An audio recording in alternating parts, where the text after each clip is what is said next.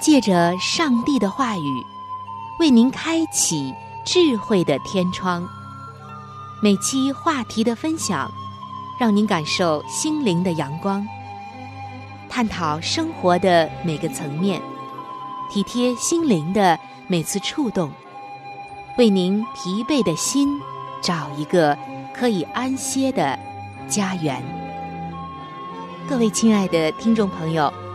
这里是由希望之声福音广播电台为您带来的福音节目《触动的心灵》，我是您的朋友春雨，非常高兴我们能够相会在这里，一同来分享上帝的爱。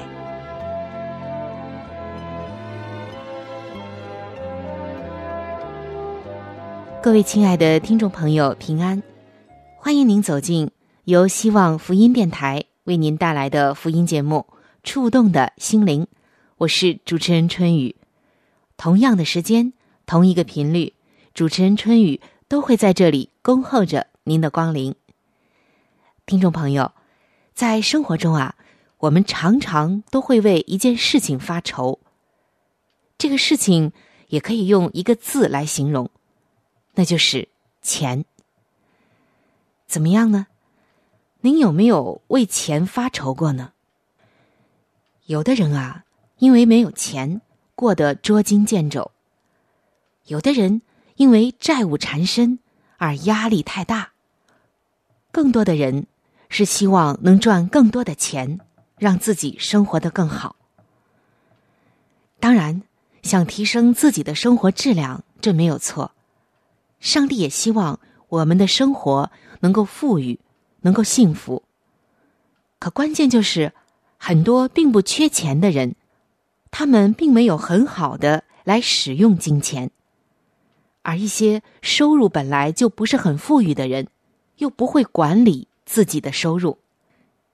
今天的这个时代，实在是一个让人因着金钱而觉得焦头烂额的时代。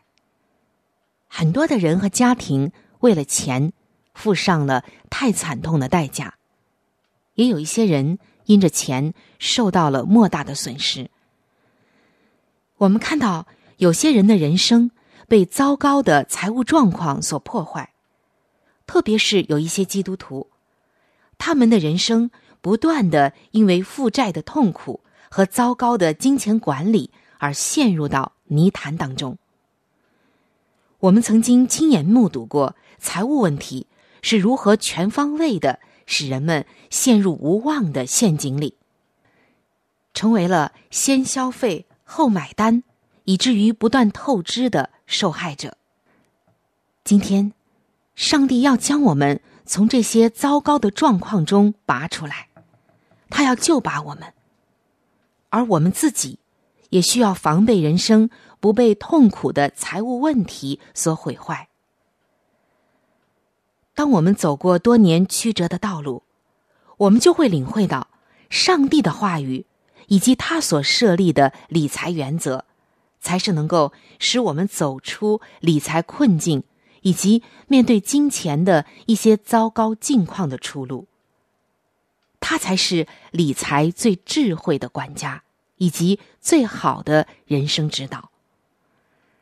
上帝向他的子民也已经启示了。这一方面的原则，教导我们应该如何管理财务以及相关的事物。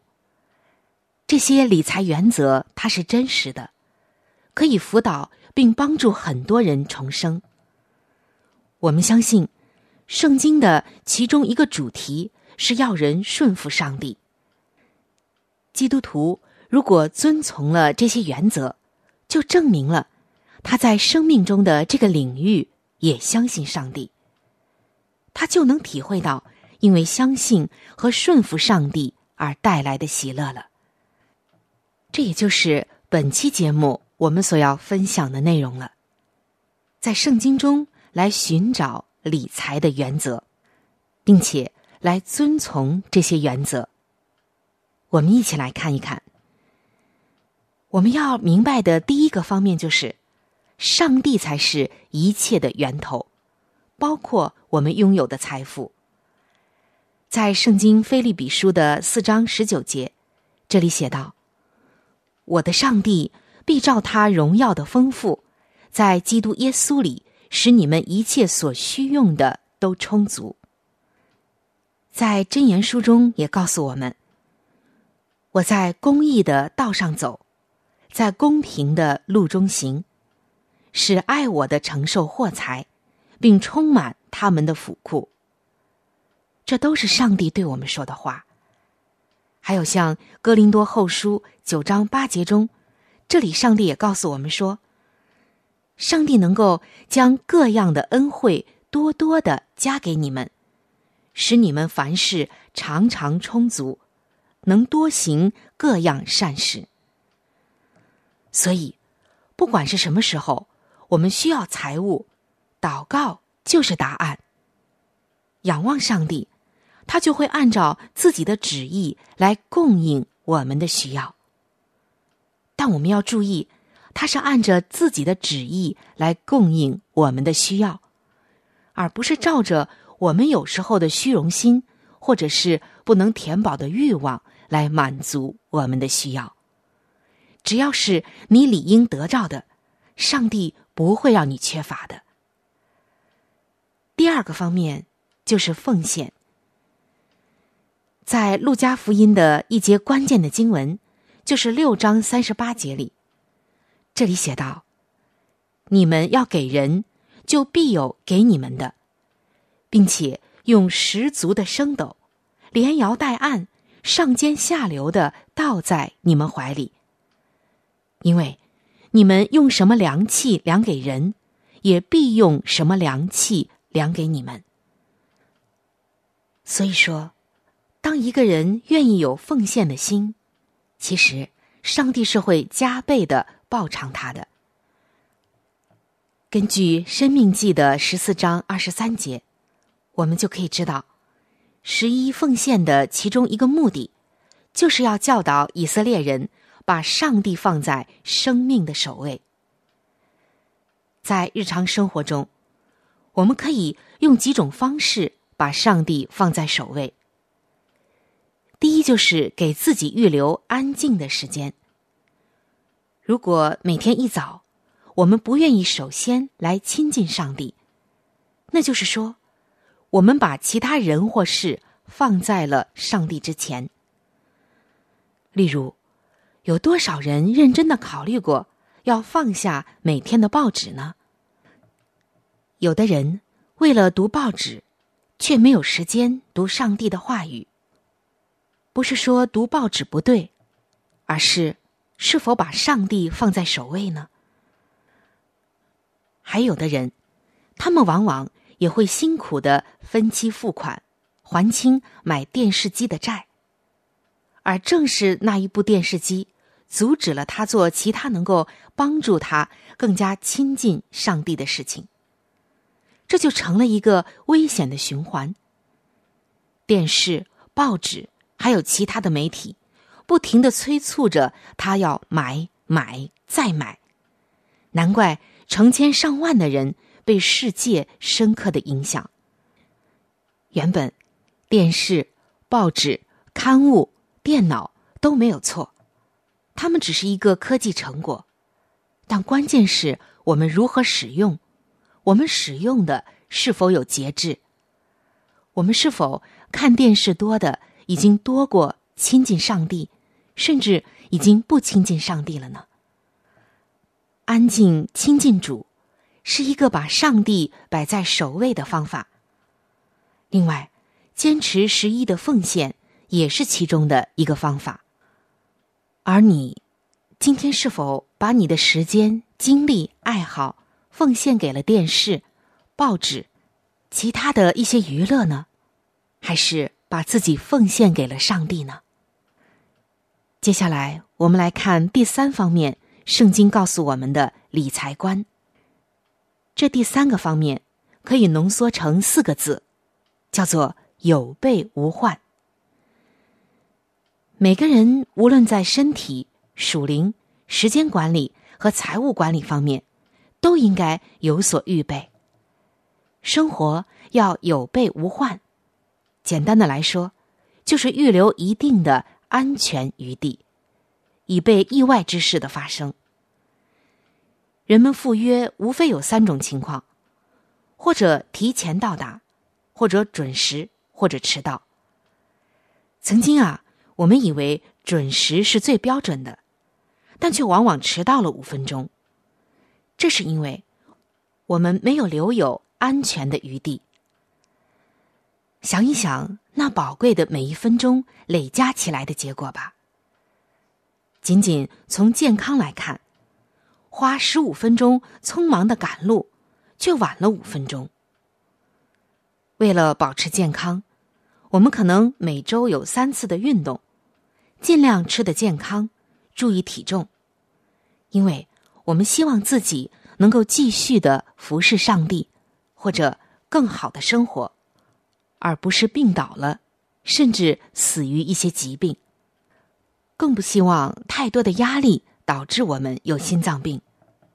但是，如果我们凡事都留有余地，就是有备无患，那么真正有一些事情来的时候，我们就从容很多，不至于压力爆表，或者是不堪重负。主在圣经中指导我们，让我们凡事预留安全的时间，提早到，而不是匆忙的赶路却迟到。亲爱的听众朋友，您同意吗？接下来，我们看圣经理财观的第四个方面，叫做积谷防饥。积是积累的积，谷呢就是谷仓的谷，防饥就是防止饥饿。在圣经箴言书中啊，有这样两节经文说：“智慧人家中积蓄宝物高油，愚昧人随得来随吞下。”通达人见货藏躲，愚蒙人前往受害。这两节经文真的是非常有智慧。在生活中啊，我们也可以举一个简单的例子来说明。比如一对夫妇年收入是一万两千，每年存上一千，再假如年复利是百分之六。那么，十五年坚持这样的储蓄之后，他们就有两万四千六百七十二元了。这时，无论是孩子要上大学，或者要换更大的房子，又或者是要全职的侍奉上帝，他们都可以开始支取存款了。他们可以每年支取两千，十年之后仍然有。一万五千三百二十二元，比他们一共存进去的还要多一点这不就是让你的钱为你服务了吗？原来，上帝让我们储蓄是有着他美好的心意的。大家说是不是这样呢？我们接下来来看圣经告诉我们的第五个理财的原则。那就是远离不必要的债务。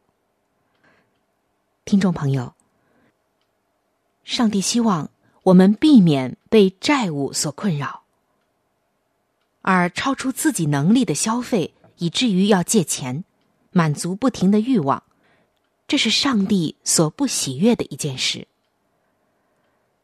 在诗篇的三十七章二十一节说：“恶人借贷而不偿还。”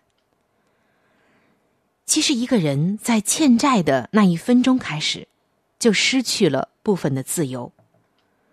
就像《圣经箴言》二十二章七节说的：“富户管辖穷人，欠债的是债主的仆人。”真的是一个很形象的说明。我们假设刚刚我们所说的年收入一万两千的年轻夫妇，他们决定。要借一千买家具，而不是每年存一千。又假设他们继续每年借一千，一共十五年。这期间啊，还不还一分钱，而借款的年复利是百分之十。随着债务不断的增加，他们的总欠债率呢将高达三万四千九百四十九元。人们常常首先不满意的就是他们的旧房、旧车，或者是其他的一些东西。很多人在车子还跑得好的时候，就会换购或卖掉它们。一个从事汽车生意的朋友告诉我们。大多数的车子都能比人们预计的要多跑一些路程。花钱修理破旧的车子，好多开两三年，比买辆新车是完全不同的两码事。很多的汽车销售员说的很好听，你只要每个月轻松还贷就可以了。但每个月的还贷从来就不是一件轻松的事，不是吗？假如要常年还贷，就更加不容易了。在圣经哥林多后书的六章十节说的很好，这里写道：“似乎忧愁，却是常常快乐的；似乎贫穷，却是叫许多人富足的；似乎一无所有，却是样样都有的。”真是这样。俗话说得好：“用得其所。”物尽其用。今天啊，上帝在帮助我们记住要知足。好了，我们接下来来看圣经理财观的第七个原则，那就是记账和做预算了。在圣经的箴言书告诉我们：“你们当买真理，就是智慧、训诲和聪明，也都不可卖。”还说。房屋因智慧建造，又因聪明立稳，其中因知识充满各样美好宝贵的财物。想想看，当我们的孩子们开始上学，我们就开始给他们设计了一个类似于有三个类别的预算，分别是储蓄、教会和花费。这样，孩子们就有了一个能看见的控制机制。而这三档，就是储蓄、教会和花费，我们可以放在三个盒子里。当盒子里没有钱了，他们就知道没钱花了。做预算当然不会那么简单，但却是一样的概念。有人说，他做生意却不记账。那么我们肯定要说啊，这真是一个很愚蠢的行为。而对于一个想做上帝产业好管家的人来说，就更糟糕了。今天一定要好好的记账，做好计划，诚实的面对自己，人们就不会惹上财务的麻烦。我从来没有见过一个理财成功的人是不好好记账的。生意也是这样。简单的来说，就是要更有效率的来运用我们手中的资源。亲爱的听众朋友，这一点您做到了吗？无论您的收入是比较多还是相对少一些，你是否有效的来运用规划自己的这些财物呢？我们接着来看圣经的第八个理财原则，那就是不做担保。在圣经箴言书的二十七章十三节，上帝告诉我们，做担保要极其的小心。最糟糕的信用危机就是为陌生人承担债务。当某个人为别人借钱做担保，他其实。就是在自己借钱。人需要担保，正是因为债主不愿意把钱借给他。上帝要我们在这方面要特别的谨慎，特别的小心。不知道您是否吃过这方面的亏呢？如果有，是因为我们没有按着圣经的话去做。好的，我们接着看。圣经的第九个理财原则，那就是努力工作。这方面，圣经可是说的明明白白。同样是在箴言书中，有这样两节经文告诉我们说：诸般勤劳都有益处，嘴上多言乃至穷乏。耕种自己田地的必得饱食，追随虚浮的足受穷乏。所以我们看到工作是多么的重要。圣经开卷的第一句话就告诉我们。起初，上帝创造天地，甚至上帝也要工作，这是圣经一直强调的原则。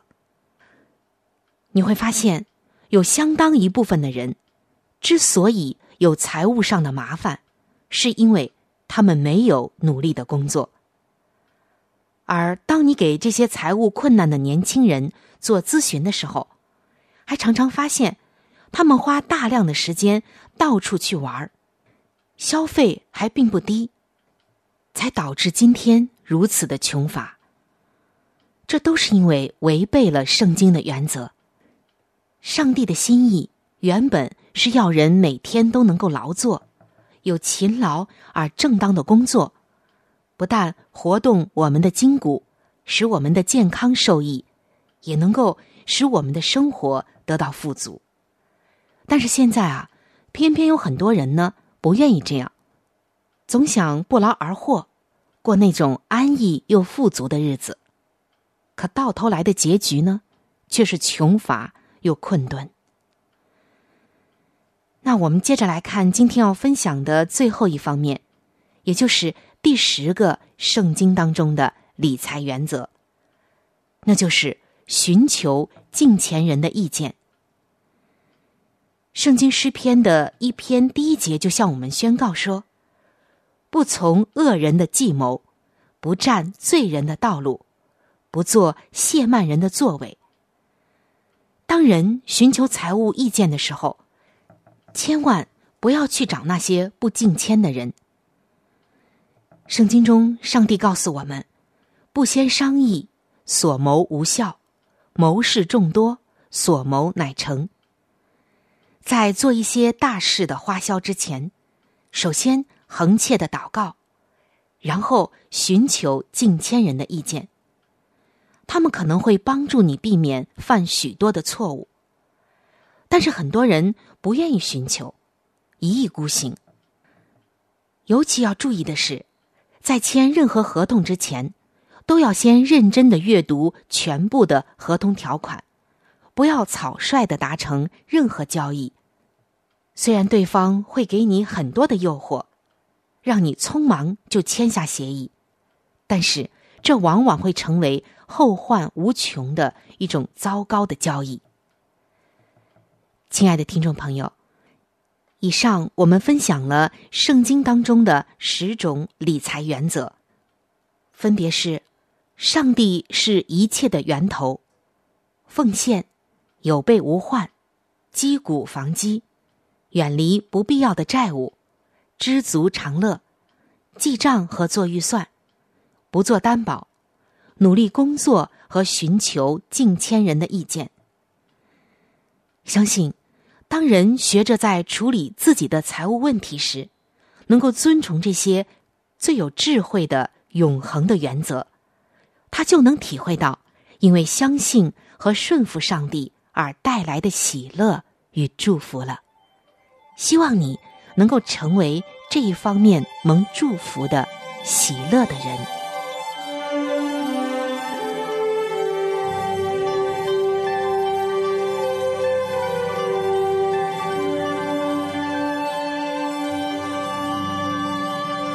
各位亲爱的听众朋友，时间正在悄悄的流逝。就在不知不觉当中，触动的心灵节目就要和您说再见了。春雨渴望着触动的心灵能够触摸到您心灵深处最深的需要和渴望，也非常愿意能够和您成为最最知心的朋友。在我们这里，有一些和信仰相关的资料，还有小册子。都是可以免费的赠送给您的，只要你愿意来了解我们的信仰，愿意来认识这位爱你的耶稣，您都可以来信或者是发电邮索取这些资料，我们将会免费的寄送到您的手中。在这里，春雨要特别说明的一点就是，如果您的条件允许的话，非常的欢迎您。能够上网来收听我们的节目，以取得最佳的收听效果。我们的网址是三 w 点 v o h c 点 c n。我们的网址是三 w 点 v o h c 点 c n。如果您对我的节目有什么意见，或者建议以及感想，我是非常的欢迎您能够来信告诉我。来信请寄：香港九龙中央邮政局信箱七一零三零号。来信请寄：香港九龙中央邮政局信箱七一零三零号。您写“春雨收”就可以了。春是春天的春，雨是雨水的雨。如果您是用电子邮件，请记我的电子邮箱。我的电子邮箱是 c h u n y u，就是春雨的汉语拼音。接下来是小老鼠 v o h c 点 c n。我的电子邮箱是 c h u n y u，就是春雨的汉语拼音。接下来是小老鼠 v o h c 点 c n。欢迎您能够来信或者用电邮的方式和我联系。春雨在这里期待着您的来信。好了，我们今天的节目到这里就要结束了。希望您能够常常的光临和支持这一频率，收听希望之声福音广播电台其他时间段更为精彩的节目。愿您能够充分的认识和体会上帝的爱，也愿上帝的爱能够伴随您一生。下期节目我们再会。